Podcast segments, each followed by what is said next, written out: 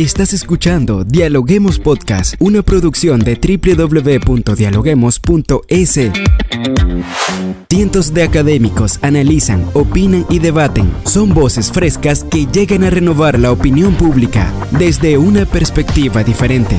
Somos la puerta de entrada a la academia. Somos el nexo de la academia con la comunidad. Escucha nuestro podcast en Spotify o a través de la web www.dialoguemos.es. A continuación, Rangira Briseño debate junto a expertos, académicos y estudiantes los temas más curiosos del planeta. Saludamos a todas las personas que nos sintonizan a través de la www.dialoguemos.es en el Ecuador y en cualquier parte del mundo. Hoy con nosotros Pablo Escandón, profesor de la Universidad Andina Simón Bolívar, sede Ecuador. Bienvenido, Pablo. Muchísimas gracias, muy amables por la invitación. Qué bueno contar con su presencia en nuestro estudio el día de hoy. En este episodio vamos a hablar de nativos, migrantes y huérfanos digitales, los riesgos de crecer en Internet sin la mirada del otro.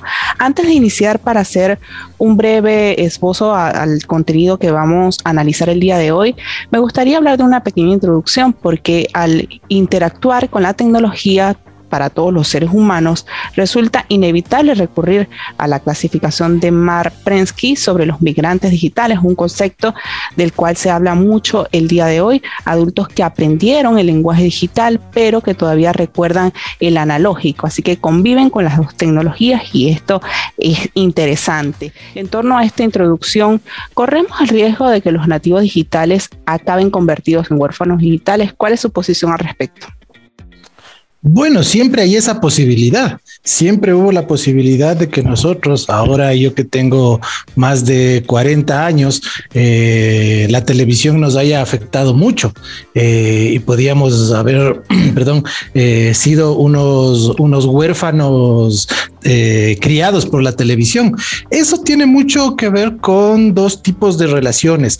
Uno es el de la relación familiar inicial y el segundo tiene que ver con la relación educativa que se tiene. Y en ese sentido, siempre eh, cuando hay la irrupción de una nueva tecnología, siempre se piensa en que esa tecnología va a reemplazar, va a desplazar y va a sustituir tanto a la educación, a la escuela, eh, más bien dicho, a la, formación eh, instruccional, a, la, educación que se da en la, en la casa, en la familia, y de esa manera cada uno va a hacer lo que, lo que buenamente pueda con ese, con ese sustituto. Mm, es entre falso y entre probable. ¿Por qué? Porque esto tiene relación directamente con cómo nosotros nos, eh, eh, nos apoyamos en estos usos eh, tecnológicos y cómo nosotros también como padres lo que hacemos es dar una guía. En muchos casos no siempre está el, el, niño solo usando, sino que también pide eh, a los padres o a los mayores que le ayuden con cosas. Entonces ahí viene el tema de la integración.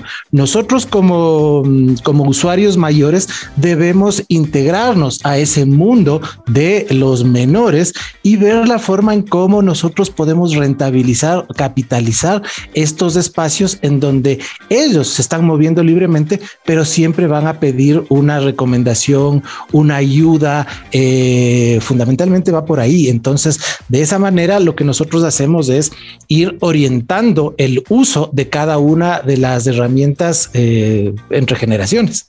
Claro, básicamente usted nos explica los dos aspectos, ¿no? Cómo los padres aprenden de las nuevas tecnologías y cómo los niños le piden a sus padres que les expliquen el uso de las nuevas tecnologías, aunque ya estos el día de hoy nacen sabiendo eh, sobre las nuevas tecnologías. En esta línea, Giovanni Santori, quien teorizó sobre Homo Videns, la sociedad teledirigida, él habla de la televisión y cómo esta modifica la manera de interpretar al mundo por parte de las personas.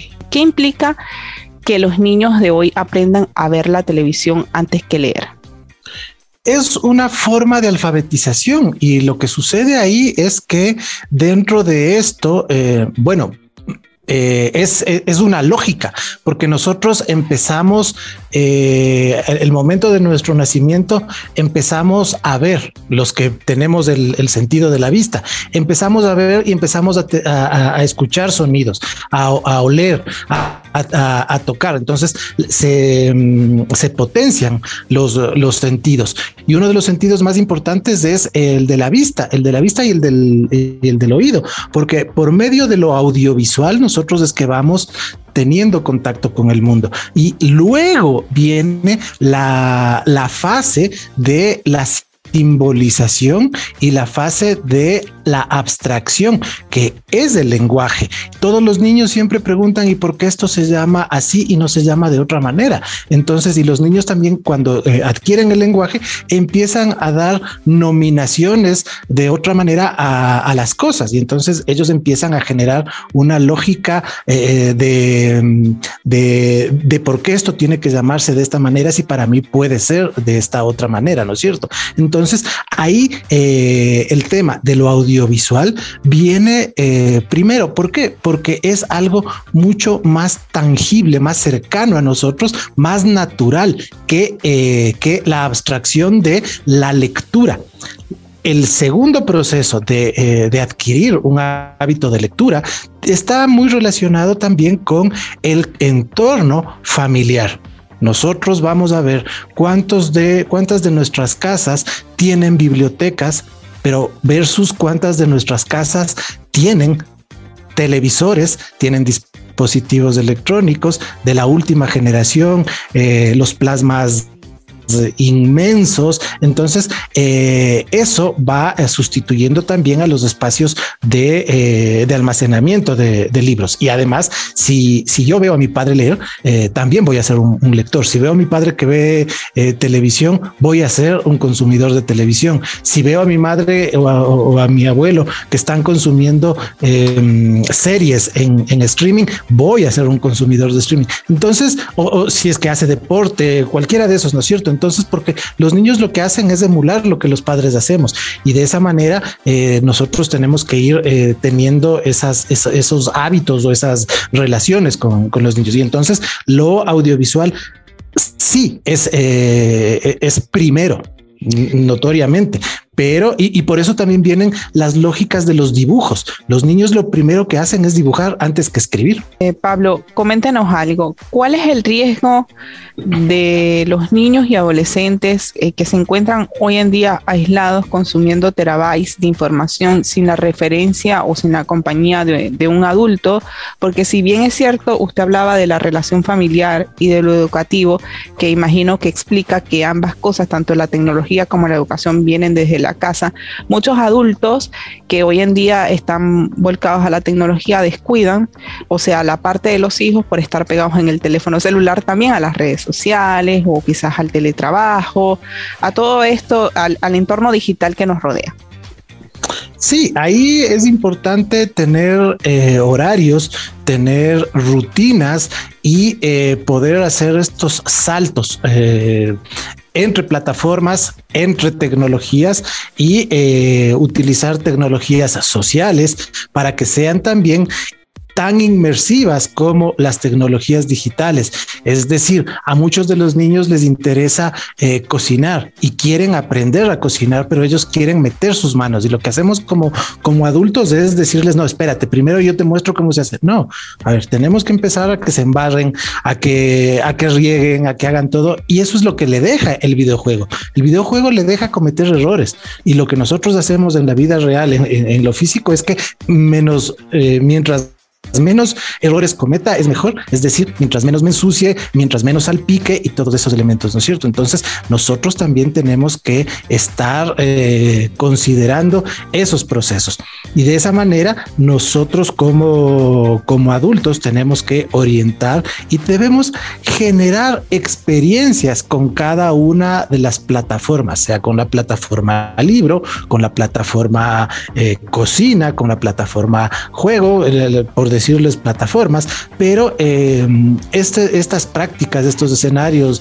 tienen que siempre estar eh, acompañados con un objetivo de que eh, disfruten, aprendan cometan errores, pero que estemos siempre juntos, acompañados. Incluso eh, el, tema de los videojuegos y estar en línea también es importante en que un padre eh, esté al lado del, del, niño y sabiendo qué es lo que está consumiendo, qué está viendo. Em, cuáles son los juegos, cuáles son, con quiénes eh, se está eh, comunicando, sobre qué están conversando. No es la intromisión, pero sí una guía para, para saber y ser eh, y tener esa complicidad con los niños pero eso no se da siempre. Entonces, ahí lo que nosotros tenemos que hacer también eh, es un trabajo con, eh, con la educación inicial, con la educación intermedia, para que los profesores vayan generando también estos procesos de alertas, estos procesos de eh, recomendaciones. Y, pero claro, no todos los profesores están al tanto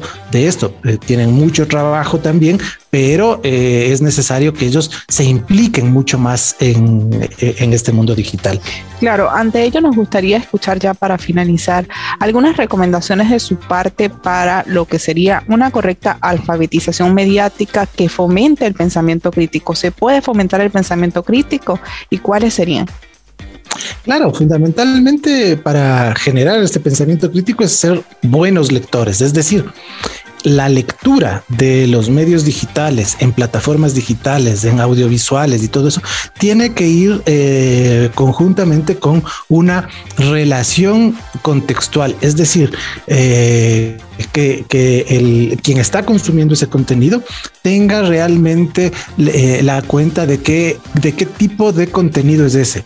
Es una ficción, es un documental, es un dibujo animado, muy bien, pero está eh, dentro de qué contexto. Eh, es aprender a leer ese, ese elemento y saber que eso es una ficción, que eso es algo completamente inventado. Los niños lo saben mucho más y, y están mucho más claros, pero además relacionarlo con su vida eh, cotidiana. Incluso la mayoría de, dibujos animados eh, o de series animadas para niños han cambiado completamente y ahora son mucho más contextualizados con su entorno. Ya no es la ficción eh, por ficcionar y generar un mundo aparte, sino que siempre están vinculados con la realidad, con elementos mucho más cercanos. Ahí tenemos una forma de, de hacer esta, esta lógica de la lectura crítica y la lectura crítica también tiene que ver con qué otros elementos puedo yo leer de, esto y eh, relacionarlo con, eh, con mis aprendizajes, con las lecturas que he tenido, con otros, con otras películas, con las canciones. Es decir, ahí lo que tengo que generar es una forma de, eh, de contextualización y de asociación con, lo, con los consumidores que de, de ese tipo de productos para que vayan viendo que eso no es único, sino que hay otras formas también por donde podemos ir eh, alimentándonos de estos, de estos elementos. Y también tener en cuenta, claro, que lo que está en la red no es lo único verdadero sino que eh, eso eh, es una parte de un todo más completo. Excelente todo lo que nos comentó el día de hoy, Pablo, sobre todo porque somos una sociedad que se mantiene hiperconectada, hipermediatizada. No se había visto nunca antes en la historia, por esto resulta necesaria la alfabetización mediática, todos los, los consejos que usted nos está dando el día de hoy para fomentar, como bien lo comentábamos, el pensamiento crítico que no supone sino madurar. Como señala Jonathan Haidt, la transformación de la mente moderna es aceptar que la vida es un conflicto y la democracia democracia es un debate. Exactamente, y las generaciones tienen sus conflictos y tienen que debatir. Mire cómo los, eh, los nietos dan el soporte en estas temporadas a los abuelos enseñándoles cómo deben conectarse por WhatsApp, cómo deben conectarse con el Zoom, cómo hacer una, un PowerPoint. Entonces ahí tenemos esta intergeneracionalidad completamente crítica, completamente eh, complementaria y de ayuda colaborativa. Entonces, eh, si ellos son los que más saben, ayudan a los que menos saben y ahí tenemos, y ahí no tenemos esta orfandad, porque también tendríamos que hablar de los huérfanos que serían los de generaciones eh, adultas mayores que no tienen el acceso o no tienen el conocimiento. Entonces eh, ahí viene este, este encuentro entre generaciones. Claro, y también hablaríamos de las venideras, ¿no? Que ya Si estas ya nacen tomando un celular en la mano, imagínense cómo, cómo serán las que vienen. Sí, sí, sí, sí, eh, pero siempre todo depende de, eh, de, los contextos y cómo nosotros vayamos formando a las nuevas generaciones para que sepan eh, usarlo de mejor manera toda herramienta. Sí, es bueno, Pablo, muchas gracias por habernos acompañado hoy en Dialoguemos Podcast. Muchísimas gracias a ustedes. Gracias por escucharnos. No se olviden de seguirnos en nuestras redes sociales, Facebook, Twitter e Instagram como Dialoguemos Info y visitar nuestra página web dialoguemos.es. Soy Rangira Briseño y seguimos dialogando en podcast. Esto fue Dialoguemos Podcast. Escucha todos los programas de Dialoguemos Podcast en www.dialoguemos.es. Suscríbete para no perderte ningún episodio. Estamos en Spotify. Sigue escuchando Dialoguemos Podcast, el nexo entre la academia y la comunidad.